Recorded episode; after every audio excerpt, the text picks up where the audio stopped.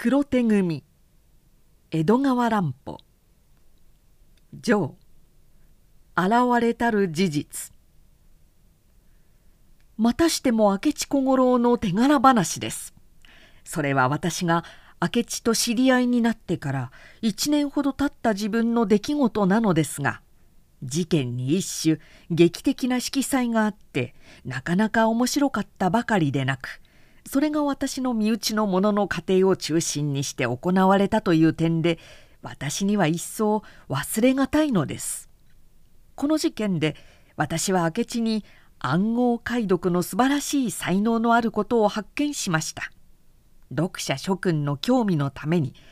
彼の説いた暗号文というのをまず冒頭に挙げておきましょうか。一度お伺いしたいしたいと存じながらつい良い折がなく失礼ばかりいたしております。割合にお暖かな日が続きますのねぜひ。この頃にお邪魔させていただきますはさていつぞやはつまらぬ品物をお送りしましたところ後丁寧なお礼をいただき痛み入りますあの手下げ袋は実は私がつれづれのすさびに自ら拙い刺繍をしましたものでかえってを叱りを受けるかと心配したほどですのよ。歌の方は近頃はいかが？時節柄御身お体？節に遊ばしてくださいまし。さよなら。これはあるはがきの文面です。忠実に原文通り記しておきました。文字を抹消したところから各行の字詰めに至るまで全て原文のままです。さてお話ですが当時私は悲観方々少し仕事を持って熱海温泉のある旅館に投留していました。毎日幾度となく湯に浸かったり散歩したり寝転んだりそしてそのひまひまに筆を取ったりして至極のんきに日を送っていたのです。ある日のことでした。またしても一風呂浴びて良い気持ちに温まった体を日当たりのいい縁側の遠い椅子に投げかけ何気なくその日の新聞を見ていますとふと大変な記事が目につきました。当時都には黒手組と自称する族との一団が人も投げに調量していまして警察のあらゆる努力もその甲斐なく昨日は何がしの富豪がやられた今日は何がしの貴族が襲われたと噂は噂を生んで都の人心は強々として安き日もなかったのです。したがって新聞の社会面なども毎日毎日そのことでにぎわっていましたが今日とても神出鬼没の海賊云々というような三段抜きの大見出しで愛も変わらず書き立てていますしかし私はそうした記事にはもう慣れっこになっていて別に興味を惹かれませんでしたがその記事の下の方にいろいろと黒手組の被害者の消息を並べた中に小さい見出しで「何々何々し教わる」という12行の記事を発見して非常に驚きました。と言いますのは何々何々氏は各言う私の叔父だったからです。記事が簡単でよく分かりませんけれど何でも娘の文子が賊に誘拐されその身代金として1万円を奪われたということらしいのです。私の実家はごく貧乏で私自身もこうして温泉場に来てまで筆稼ぎをしなければならぬほどですが叔父はどうしてなかなか金持ちなのです。兄さんの相当な会社の重役なども務めていますし十分黒手組の目標になる資格はありました。日頃何かと世話になっている叔父のことですから私は何を置いても見舞いに帰らなければなりません。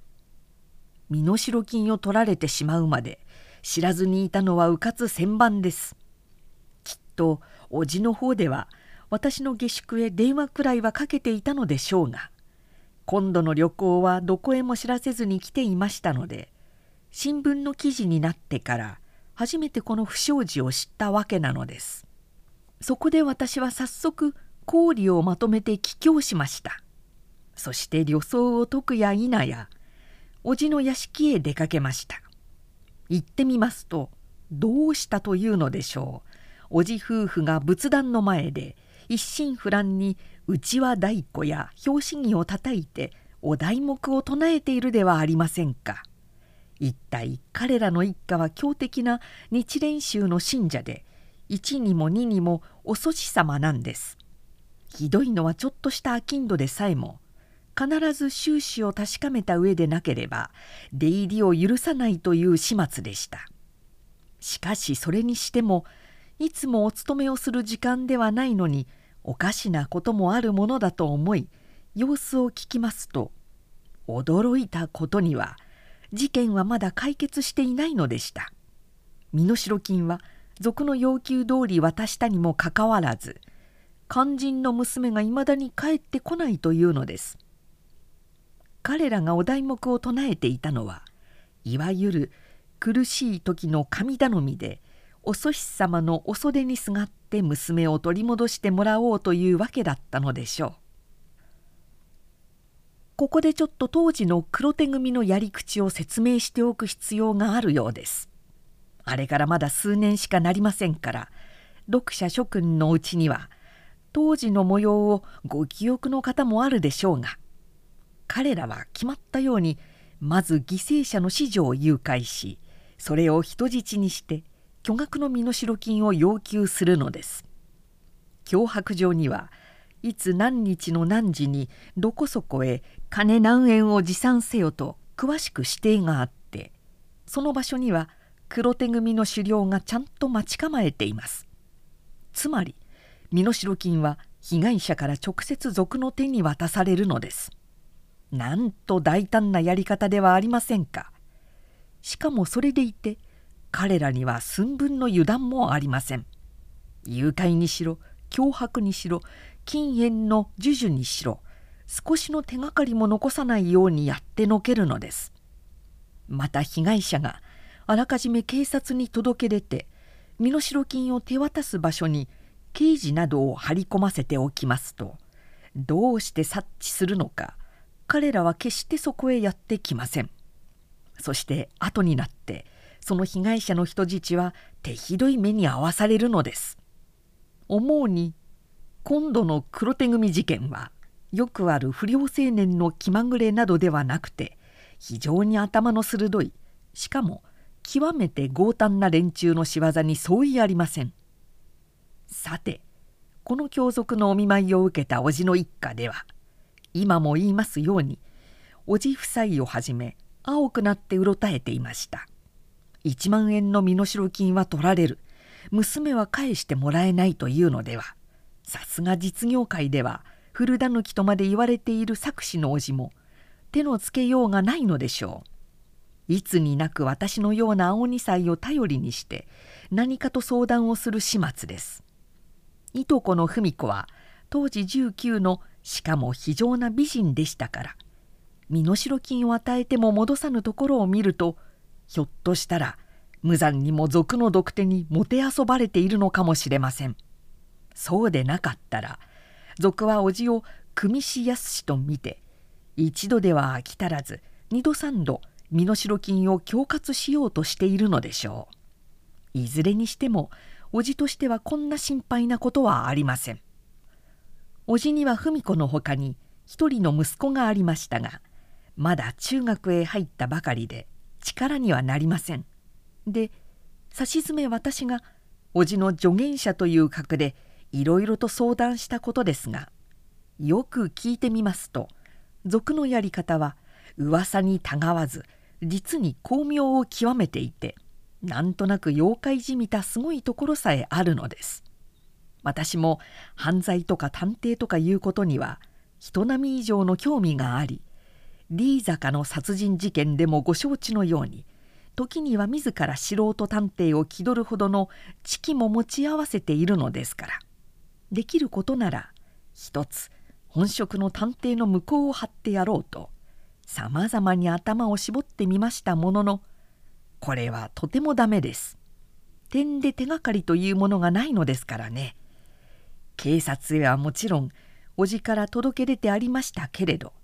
果たして警察の手でこれが解決できましょうか？少なくとも今日までの成績で見るとまずおぼつかないものです。そこで当然私は友達の明智小五郎のことを思い出しました。彼なればこの事件にも何とか目鼻をつけてくれるかもしれません。そう考えますと私は早速それを叔父に相談してみました。叔父は一人でも余計に相談相手の欲しい際ではありそれに私が日頃明智の探偵的手腕についてよく話をしていたものですから最も叔父としては大して彼の才能を信用してはいなかったようですけれどともかく呼んできてくれということになりました。私はご承知のタバコ屋へ車を飛ばせました。そしていろいろの書物を山と積み上げた例の2階の四畳半で明智に会いました。都合の良かったことには彼は数日来黒手組についてあらゆる材料を回収しちょうど得意の推理を組み立てつつあるところでした。しかも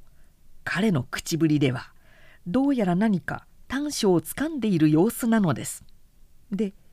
私が叔父のことを話しますとそういう実例にぶつかるのは願ってもないことだというわけで早速承諾してくれ。時を移さず連れ立って叔父の家へ帰ることができました。間もなく明智と私とは叔父の屋敷の好きを凝らした応接まで叔父と滞座していました。叔母や書生の牧田なども出てきて話に加わりました。この牧田というのは身代金施行の当日叔父の護衛役として現場へ同行した男なので参考のために叔父に呼ばれたのでした。取り込みの中で紅茶だ菓子だといろいろなものが運ばれました。明智は舶来の接待タバコを一本つまんでつつましやかにタバコを吐いていましたっけ。叔父はいかにも実業界の古狸といった形で生来大男のところへ美食と運動不足のためにデブデブ太っていますのでこんな場合にも多分に相手を威圧するようなところを失いません。その叔父の両隣におばと牧田が座っているのですがこれがまた2人とも痩せ型でことに牧田は人並み外れた小男ですから一層叔父の滑腹が引き立って見えます。一通り挨拶が済みますと事情はすでに私からざっと話してあったのですけれどもう一度詳しく聞きたいという明智の希望で叔父が説明を始めました。事の起こりはさよう今日から6日前つまり13日でした。その日のちょうど昼ごろ娘の文がちょっと友達のところまでと言って着替えをして家を出たまま晩になっても帰らない。我々はじめ黒手組の噂に脅されている際でしたからまずこの家内が心配を始めましてね。その友達の家へ電話で問い合わせたところが娘は今日は一度も行っていないという返事です。さあ驚いてね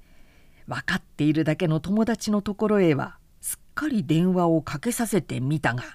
どこへも寄っていない。それから書生や出入りの車夫などを借り集めて八方捜索に尽くしました。その晩はとうとう我々はじめ一睡もせずでしたよ。ちょっとお話中ですがその時お嬢さんがお出ましになるところを実際に見られた方がありましたでしょうか？明智が尋ねますとおばが代わって答えました「はあそれはもう女どもや書生などが確かに見たのだそうでございます。ことに梅と申す女中などはあれが門を出る後ろ姿を見送ってよく覚えていると申しておりますのでそれからあとは一切不明なのですね。ご近所の人とか通行人などでお嬢さんのお姿を見かけたものもないのですね。そうです」とおじが答えます。娘は車にも乗らないで行ったのだから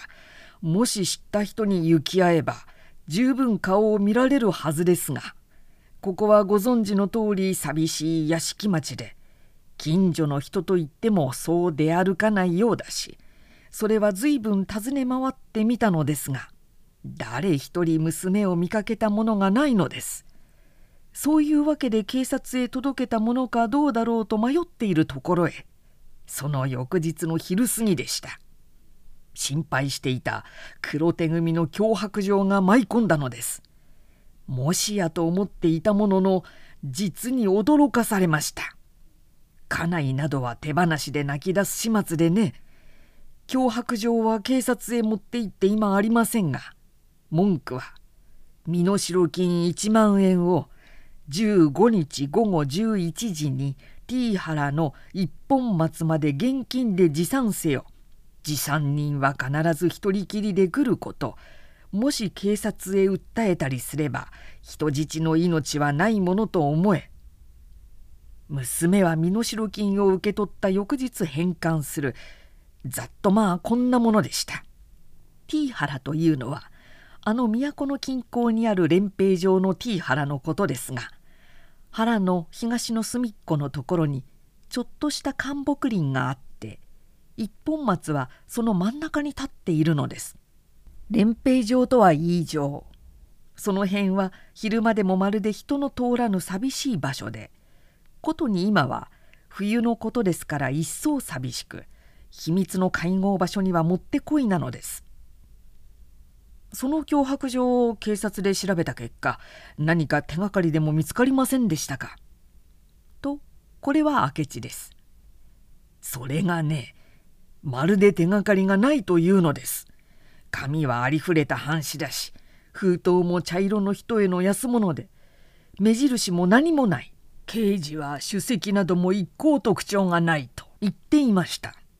警視庁にはそういうことを調べる設備はよく整っていますからまず間違いはありますまい。で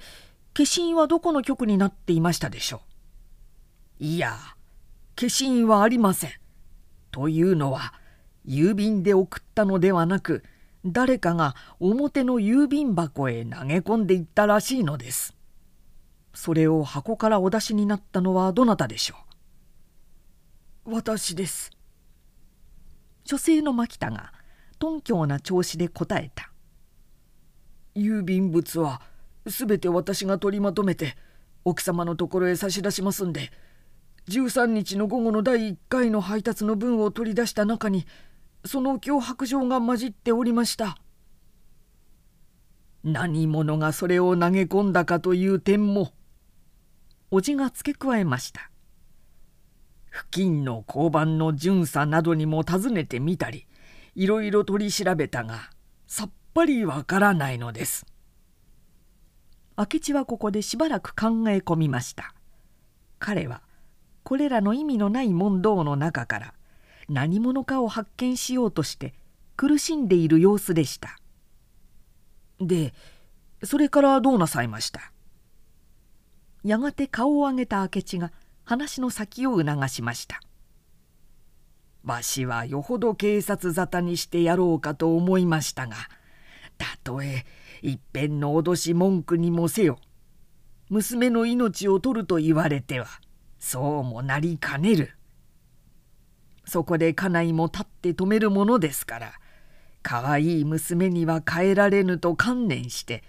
残念だが1万円出すことにしました。脅迫状の指定は今も言う通り15日の午後11時 T 原の一本松までということでわしは少し早めに用意をして100円札で1万円白紙に包んだのを懐中し脅迫状には必ず一人で来るようにとありましたが家内がバカに心配して進めますしそれに書生の一人くらい連れて行ったってまさか賊の邪魔にもなるまいと思ったのでもしもの場合の護衛役としてこの牧田を連れてあの寂しい場所へ出かけました。笑ってください。わしはこの年になって初めてピストルというものを買いましたよ。そしてそれを牧田に持たせておいたのです。おじはそう言って苦笑いをしました。私は当夜の物々しいありさまを想像して思わず吹き出しそうになったのをやっとこらえましたこの大男のおじが世にもみすぼらしい小男のしかも幾分ぐどんな牧田を従えて暗夜の中をおずおずと現場へ進んでいった珍妙な様子が目に見えるようです。あの T 原の四五丁手前で自動車を降りるとわしは懐中電灯で道を照らしながらやっと一本松の下までたどり着きました。牧田は闇のことで見つかる心配はなかったけれどなるべく木陰を伝うようにして五六軒の間隔でわしの後からついてきました。ご承知の通り一本松の周りは一帯の灌木林でどこに賊が隠れているやらわからぬのでかなり気味が悪い。がわしはじっと辛抱してそこに立っていましたさあ30分も待ったでしょうかな牧田お前はあの間どうしていたっけかなはあご主人のところから10件くらいもありましたかと思いますが茂みの中に腹ばいになってピストルの引き金に指をかけてじっとご主人の懐中電灯の光を見つめておりました。ずいぶん長うございました。私は23時間も待ったような気がいたします。で賊はどの方角から参りました？明智が熱心に尋ねました彼は少なからず興奮している様子です。と言いますのは空。例の頭の毛をもじゃもじゃと指でかき回す癖が始まったので分かります。賊は原っぱの方から来たようです。つまり我々が通っていった道とは反対の側から現れたのです。どんな風をしていました？よくはわからなかったが。何でも真っ黒な着物を着ていたようです。頭から足の先まで真っ黒でただ顔の一部分だけが闇の中にほの白く見えていました。それというのがわしはその時俗に遠慮して懐中電灯を消してしまったのでね。だが非常に背の高い男だったことだけは間違いない。わしはこれで五尺五寸あるのですが、その男はわしよりも二三寸も高かったようです。何か言いましたか？だんまりですよ。わしの前まで来ると一方の手にピストルを差し向けながらもう一方の手をぐっと突き出したもんです。でわしも無言で金の包みを手渡しました。そして娘のことを言おうとして口を聞きかけると賊のやつやにわに人差し指を口の前に立てて底力のこもった声で「せえ!」というのです。わしは黙ってろという合図だと思って何も言いませんでしたそれからどうしました？それっきりですよ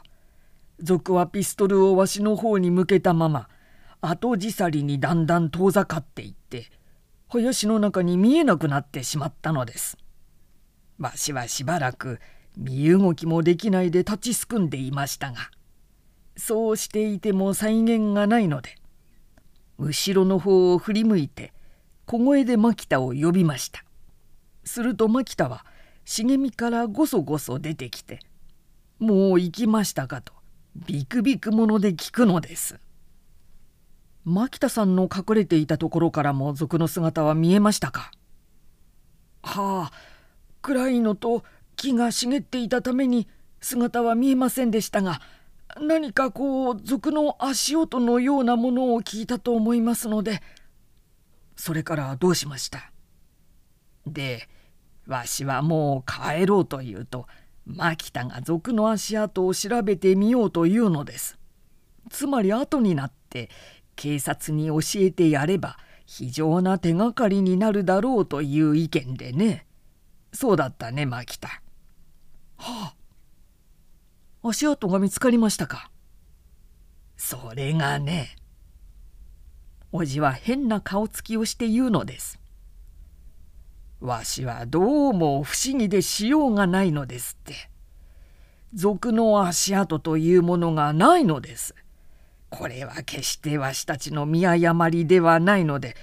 昨日も刑事が調べに行ったそうですが寂しい場所でその後人も通らなかったと見えわしたち両人の足跡はちゃんと残っているのにその他の足跡は一つもないということでした。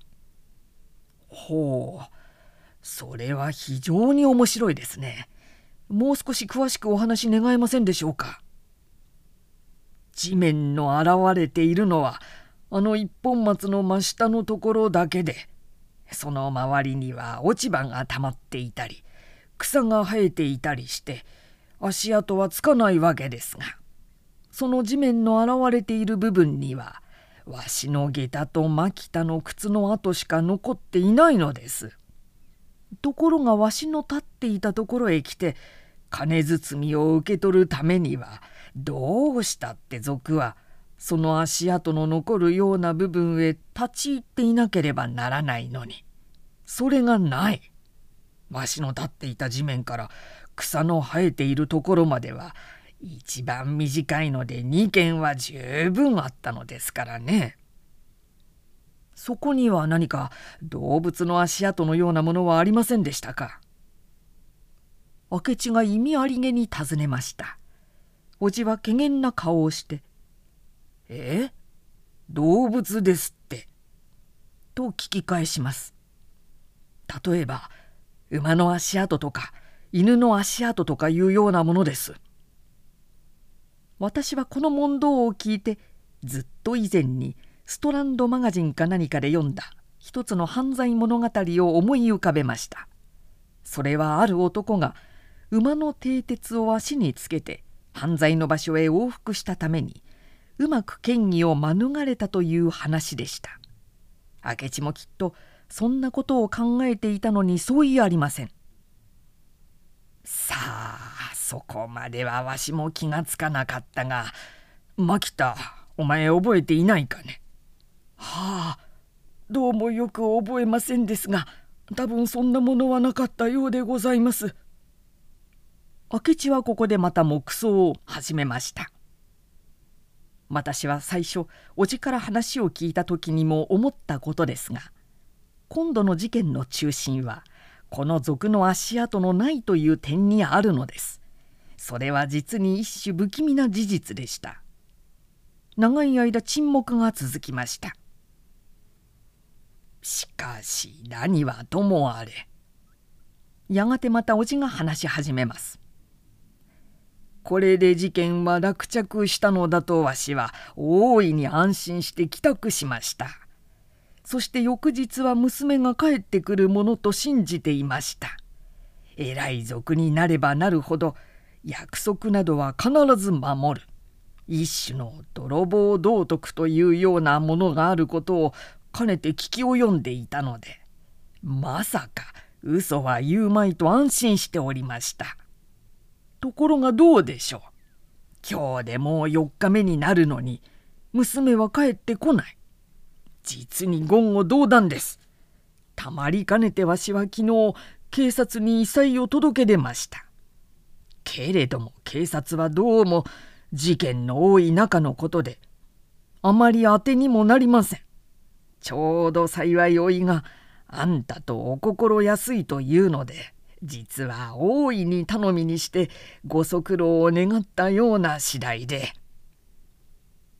これで叔父の話は終わりました明智はさらにいろいろ細かい点について巧みな質問を発し一つ一つ事実を確かめていきました。が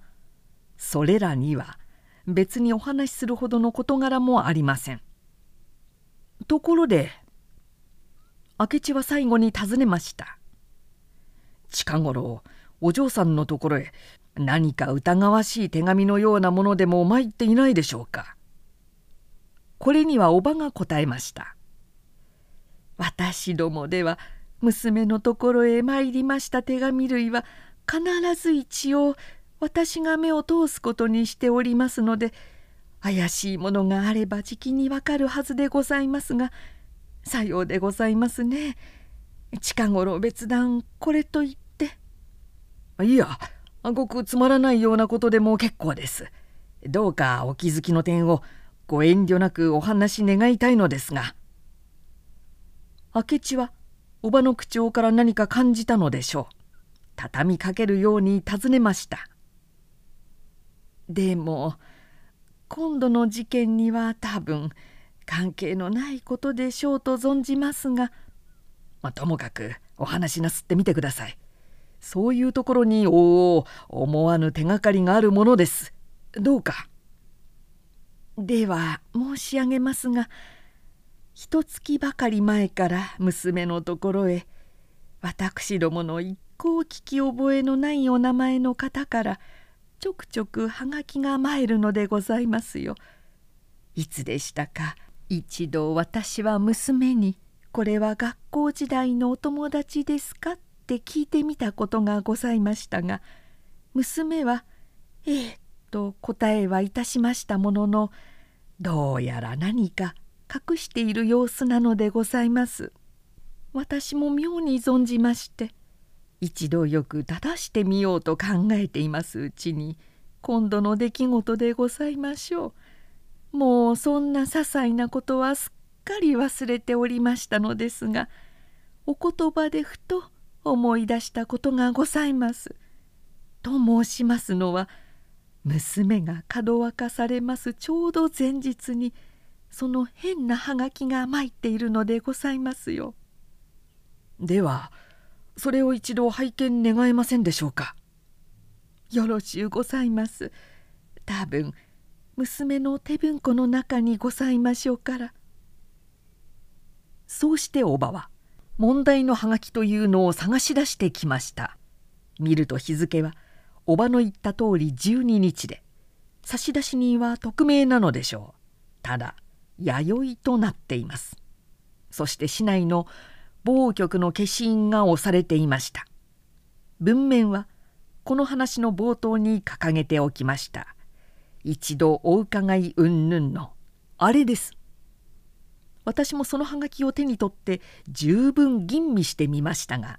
何の変哲もないいかにも少女らしいようでもない文句を並べたものにすぎません。ところが明智は何を思ったのかさも一大事という調子でそのハガキをしばらく拝借していきたいというではありませんか。もちろん拒むべきことでもなくおじは即座に承諾しましたが私には明智の考えがちっともわからないのです。こうして明智の質問はようやく終わりを告げましたがおじは待ちかねたように彼の意見を問うのでした。すると明智は考え考え次のように答えました。いやお話を伺っただけでは別段これという意見も立ちかねますがともかくやってみましょう23日の中にお嬢さんをお連れすることができるかもしれませんさて叔父の屋敷を辞した私たちは肩を並べて木戸についたことですがその折私がいろいろ言葉を構えて明智の考えを聞き出そうと試みたのに対して彼はただ捜査方針の一端を握ったに過ぎないと答えそのいわゆる捜査方針については一言も打ち明けませんでした。その翌日私は朝食を済ませますとすぐに明智の宿を訪れました。彼がどんなふうにこの事件を解決してゆくか。その経路が知りたくてたまらなかったからです。私は例の書物の山の中に埋没して得意の瞑想にふけっている彼を想像しながら心安い間柄なのでちょっとタバコ屋のおかみさんに声をかけていきなり明智の部屋への階段を上ろうとしますと「あら今日はいらっしゃいませんよ。珍しく朝早くからどっかにお出かけになりましたの」と言って呼び止められました。驚いて行き先を正しますと「別に言い残してないということです。さてはもう活動を始めたのかしら。それにしても朝寝坊の彼がこんな早くから外出するというのはあまり例のないことだと思いながら。私はひとまず下宿へ帰りましたがどうも気になるものですから少し間を置いて2度も3度も明智を訪問したことです。ところが何度行ってみても彼は帰っていないのです。そしてとうとう翌日の昼頃まで待ちましたが彼はまだ姿を見せないではありませんか。私は少々心配になってきました宿のおかみさんも非常に心配して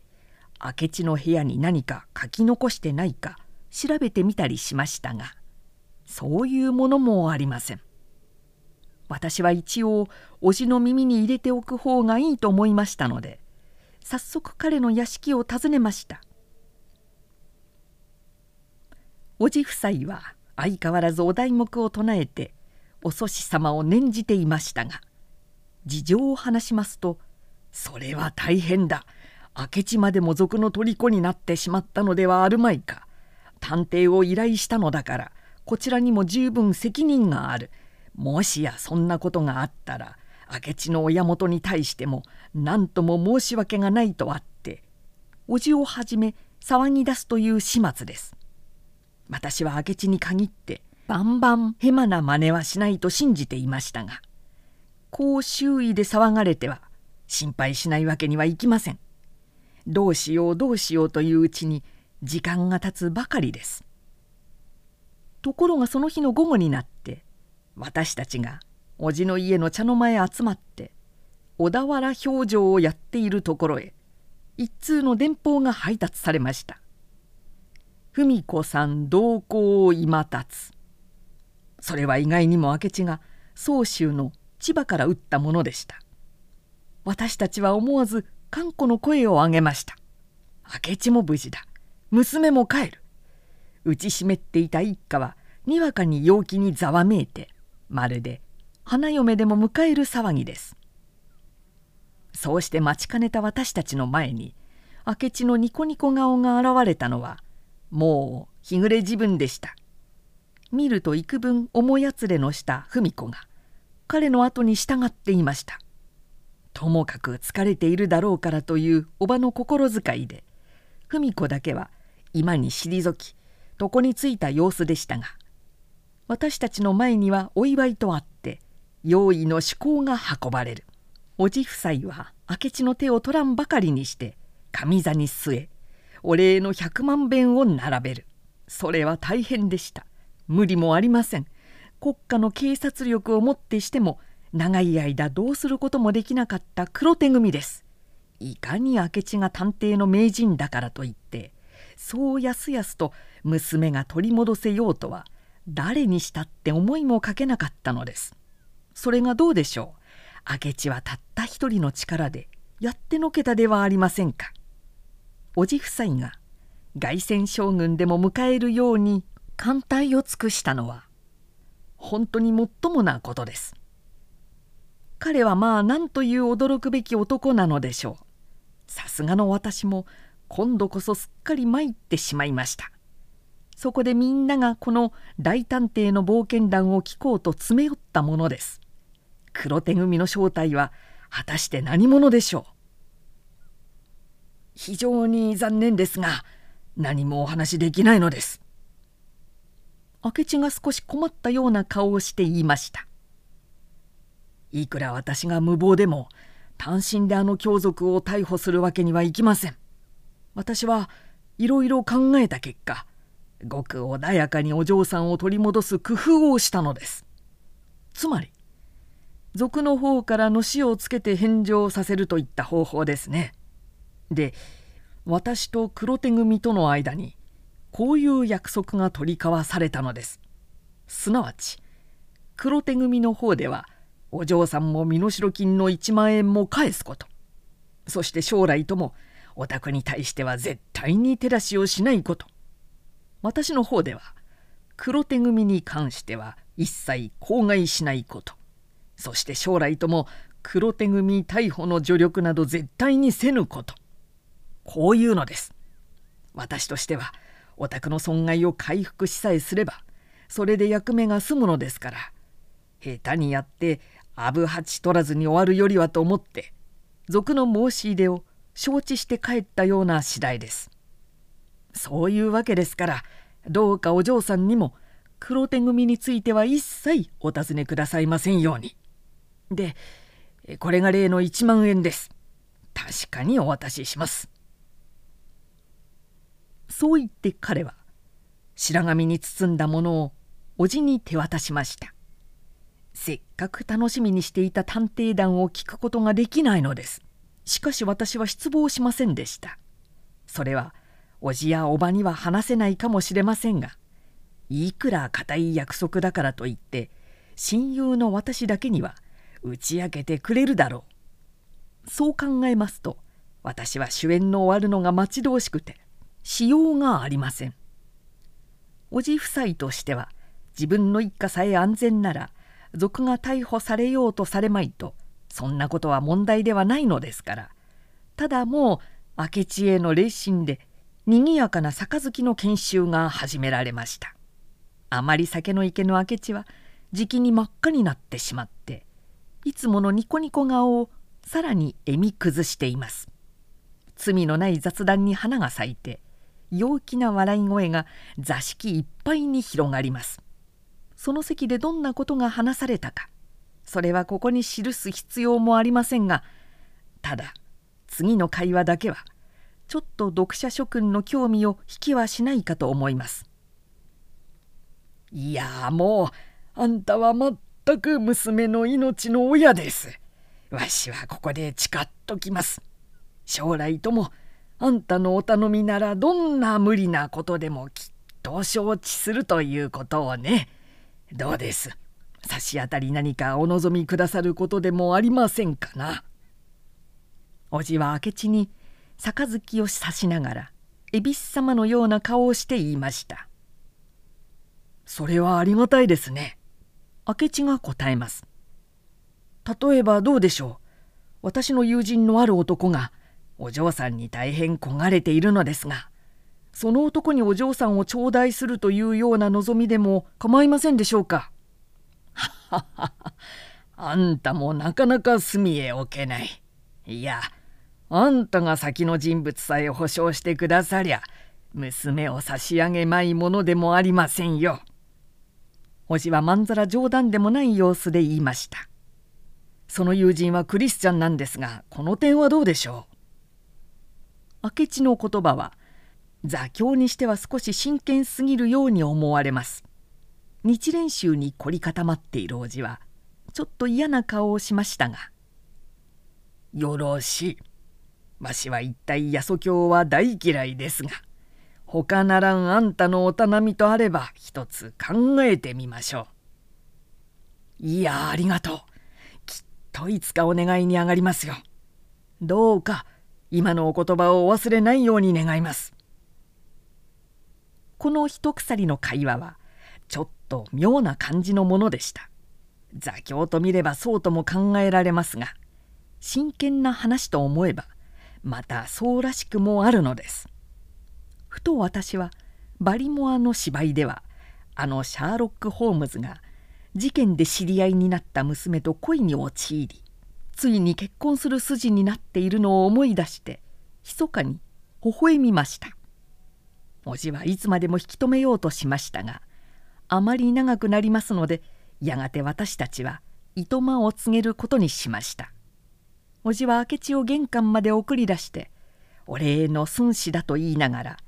彼が辞退するのも聞かないで無理に2,000元の金包みを明智の懐へ押し込みました。下隠れたる事実。君いくら黒手組との約束だって僕にだけは様子を話してくれたっていいだろう？私は叔父の家の門を出るのを待ちかねてこう明智に問いかけたものです。ああいいとも。彼は案外たやすく承知しました。じゃあコーヒーでも飲みながらゆっくり話そうじゃないか。そこで私たちは一軒のカフェへ入り奥まったテーブルを選んで席に着きました。今度の事件の出発点はねあの足跡のなかったという事実だよ。明智はコーヒーを命じておいて探偵団の口を切りました。あれには少なくとも6つの可能な場合がある。第一はおじさんや刑事が賊の足跡を見落としたという解釈。賊は例えば獣類とか鳥類とかの足跡をつけて我々の目を欺瞞することができるからね。第2はこれは少し突飛な想像かもしれないが賊が何かにぶら下がるかそれとも綱渡りでもするかとにかく足跡のつかぬ方法で現場へやってきたという解釈。第3はおじさんか牧田かが賊の足跡を踏み消してしまったという解釈。第4は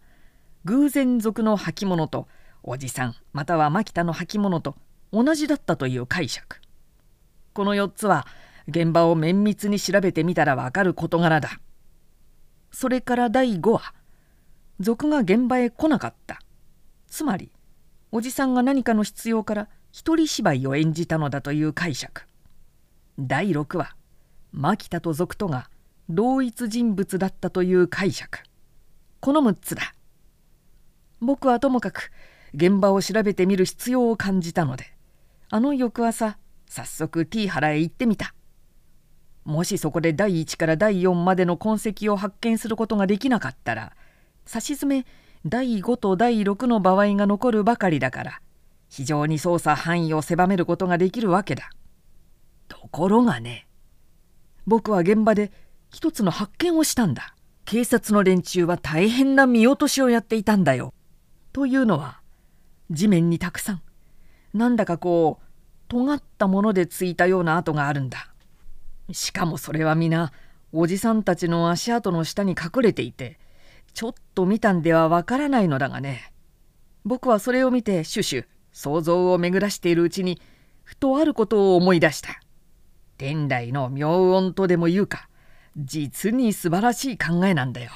それはね書生の牧田が小さな体に似合わない太いメリンスのへこびを大きな結び目をこしらえて締めているだろう後ろから見るとちょっと滑稽な感じを与えるね僕は偶然あれを覚えていたんだ。これでもう僕には何もかも分かってしまったような気がしたよ。明智はこう言ってコーヒーを一口舐めました。そしてなんだかじらすような目つきをして私を眺めるのです。しかし私には残念ながらまだ彼の推理の後をたどる力がありません。で結局どうなんだい？私は悔し紛れに怒鳴りました。つまりねさっき言った6つの解釈のうち第3と第6とが当たっているんだ。言い換えると書生の牧田と賊とが同一人物だったのさ。牧田だって？私は思わず叫びました。それは不合理だよ。あんなグナ。それに正直者で通ってる男が。それじゃあね明智は落ち着いて言うのです。君が不合理だと思う点を一つ一つ言ってみたまえ。答えるから。数えきれぬほどあるよ。私はしばらく考えてから言いました。第一、おじは族が大男の彼よりも二三寸も背が高かったと言っている。そうすると五尺七八寸はあったはずだ。ところが牧田は反対にあんなちっぽけな男じゃないか。反対もこう極端になるとちょっと疑ってみる必要があるよ。一方は日本人としては珍しい大男で一方は奇形に近い小男だね。これはいかにも鮮やかな対象だ。惜しいことに少し鮮やかすぎたよ。もし牧田がもう少し短い竹馬を使ったらかえって僕は惑わされたかもしれない。わかるだろう。彼はね竹馬を短くしたようなものをあらかじめ現場に隠しておいてそれを手で持つ代わりに両足に縛りつけて用を弁じたんだよ。闇夜でしかもおじさんからは10軒も離れていたんだから何をしたって分かりゃしない。そして賊の役目を務めた後で今度は竹馬の跡を消すために賊の足跡を調べ回ったりなんかしたのさ。そんな子供騙しみたいなことをどうしておじがカンパできなかったんだろう。第一族は黒い着物だったというのに牧田はいつも白っぽい田舎島を着ているじゃないか。それが例のメリンスのへこびなんだ。実にうまい考えだろう。あの大幅の黒いメリンスをぐるぐると頭から足の先まで巻きつけりゃ牧田の小さな体ぐらいわけなく隠れてしまうからね。あんまり簡単な事実なので私はすっかりバカにされたような気がしました。それじゃああの牧田が黒手組の手先を務めていたとでも言うのかい？どうもおかしいね。黒手。おや、まだそんなことを考えているのか。君にも似合わない。ちと今日は頭が鈍ってるようだね。おじさんにしろ警察にしろ、果ては君までも。すっかり黒手組恐怖症にとっつかれているんだからね。まあ、それも自説柄無理もない話だけれど。もし君がいつものように冷静でいたら、何も僕を待つまでもなく、君の手で十分今度の事件は解決できただろうよ。これには黒手組なんてまるで関係ないんだ。なるほど。私は頭がどうかしていたのかもしれません。こうして明智の説明を聞けば聞くほどかえって真相がわからなくなってくるのです。無数の疑問が頭の中でごっちゃになってこんぐらがって何から尋ねていいのかわけがわからないくらいです。じゃあさっき君は黒手組と約束したなんてなぜあんなデタラメを言ったんだい？第一わからないのはもし牧田の仕業とすれば彼を黙って放っておくのも変じゃないか。それから牧田はあんな男で文子を誘惑したりそれを数日の間も隠しておいたりする力がありそうにも思われぬし現に文子が家を出た日には彼は終日叔父の屋敷にいて一歩も外へ出なかったというではないか。一体牧田みたいな男にこんな大仕事ができるものだろうか。それから疑問客室の体だね。だがねもし君がこのハガキの暗号文を解いていたら少なくともこれが暗号文だということを看破していたらそんなに不思議がらないで済んだろうよ。明智はこう言っていつかの日叔父のところから借りてきた例の「弥生」という署名のハガキを取り出しました。読者諸君甚だご面倒ですがどうかもう一度冒頭のあの文面を読み返してくださいもしもこの暗号文がなかったら僕はとても牧田を疑う気になれなかったにそういないだから今度の発見の出発点はこのハガキだったと言ってもいいわけだしかしこれが暗号文だと最初からはっきり分かっていたのではない。ただ疑ってみたんだ。疑ったわけはね、このハガキが文子さんのいなくなるちょうど前日に来ていたこと。首席がうまく真似てはあるが、どうやら男らしいこと。文子さんがこれについて聞かれた時、妙な素振りを示したことなどもあったが、それよりもね、これを見たまえ。まるで原稿用紙へでも書いたように各行18字詰めに実にきれいに書いてある。がここへ横にずっと線を引いてみるんだ。彼はそう言いながら鉛筆を取り出してちょうど原稿用紙の横線のようなものを引きました。こうするとよくわかる。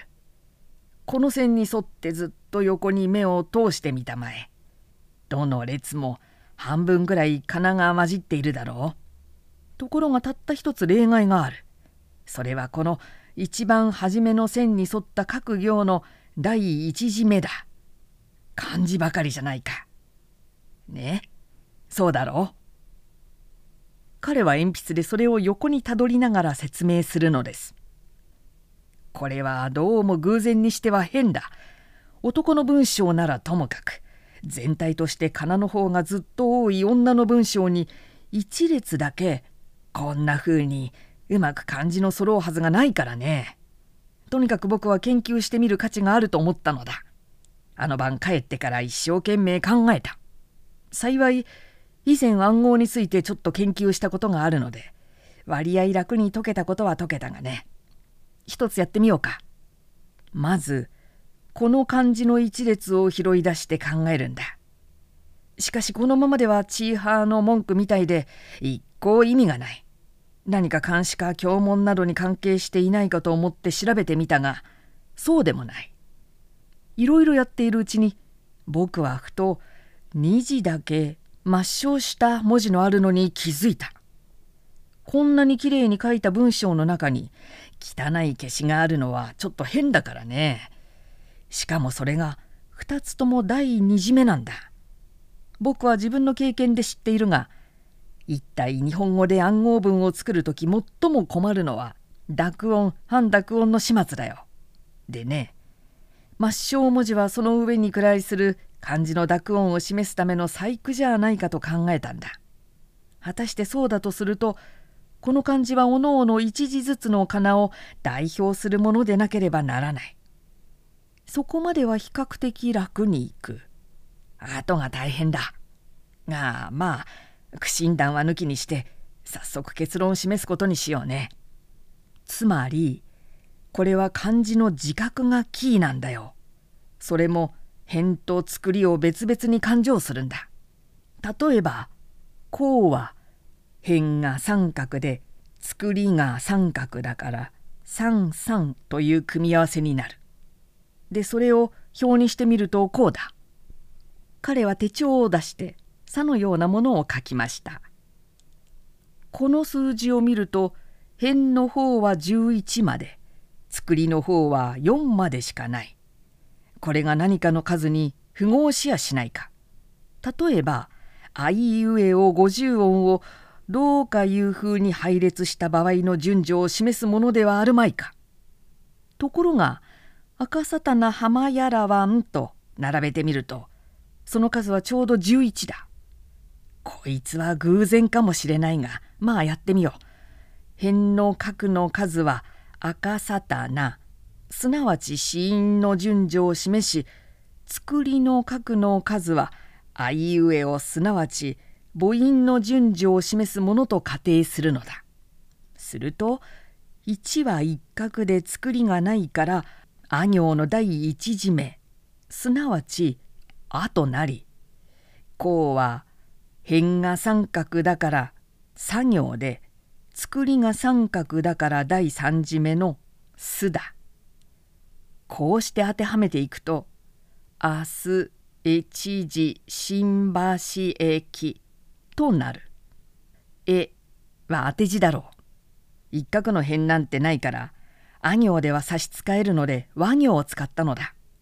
果たして暗号だった。ね？明日一時新橋駅。この男なかなか暗号にかけては苦労とだよ。さて、年頃の女のところへ暗号文で時間と場所を知らせてくる。しかもそれがどうやら男の主席らしい。この場合、他に考え方があるだろうか。合いびきの打ち合わせと見る他にはね。そうなると事件は黒手組らしくなくなってくるじゃないか。少なくとも黒手組を捜索する前に一応このハガキの差出人を取り調べてみる必要があるだろう。ところがハガキの主は文子さんのほかに知っているものがない。ちょっと難関だね。しかしひとたびこれを牧田の行為と結びつけて考えてみると疑問は釈然として評価するのだよ。というのはもし文子さんが自分で家出をしたものとすれば両親のところへ詫び状一本くらいよこしても良さそうなものじゃないか。この点と牧田が郵便物を取りまとめる役目だということを結びつけるとちょっと面白い筋書きができるよ。つまりこうだ。牧田がどうかして文子さんの恋を感づいていたとする。ああしたフグ者みたいな男のことでその方の猜疑心は人一倍発達しているだろうからね。で彼は文子さんからの手紙を握りつぶしてその代わりに手製の黒手組の脅迫状をおじさんのところへ差し出したという順序だ。これは脅迫状が郵便で来なかった点にも当てはまる。明智はここでちょっと言葉を切った。驚いただが私がなおもさまざまな疑問について正そうとすると「まあ待ちたまえ」彼はそれを押さえつけておいて続けました僕は現場を調べるとその足でおじさんの屋敷の門前へ行って牧田の出てくるのを待ち伏せしていたそして彼が使いにでも行くらしい風で出てきたのをうまくごまかしてこのカフェへ連れ込んだちょうど今僕らが座っているこのテーブルだったよ。僕は彼が正直者だことは初めから君と同様に認めていたので今度の事件の裏には何か深い事情が潜んでいるにそういないと睨んでいた。でね絶対に他言しないし品によっては相談相手になってやるからと安心させてとうとう白状させてしまったのだ。君は多分服部時代という男を知っているだろう。キリスト教信者だという理由で文子さんに対する結婚の申し込みを拒絶されたばかりでなくおじさんのところへのお出入りまで止められてしまったあの気の毒な服部君をね親というものはバカなものでさすがのおじさんも文子さんと服部君とが遠から恋仲だったことに気づかなかったのだよ。また文子さんも文子さんだ。何も家出までしないでも可愛い娘のことだ。いかに宗教上の偏見があったってできてしまったものを今更無理に引き離すおじさんでもあるまいにそこは娘心の浅はかというようだ。それとも案外家出をして脅したら頑固なおじさんも折れるだろうという横着な考えだったかもしれないがいずれにしても2人は手に手を取って服部君の田舎の友人のところへ駆け落ちとしゃれたのさ。無論そこからたびたび手紙を出したんだそうだ。それを牧田のやつ一つ漏らさず握りつぶしていたんだね。僕は千葉へ出張して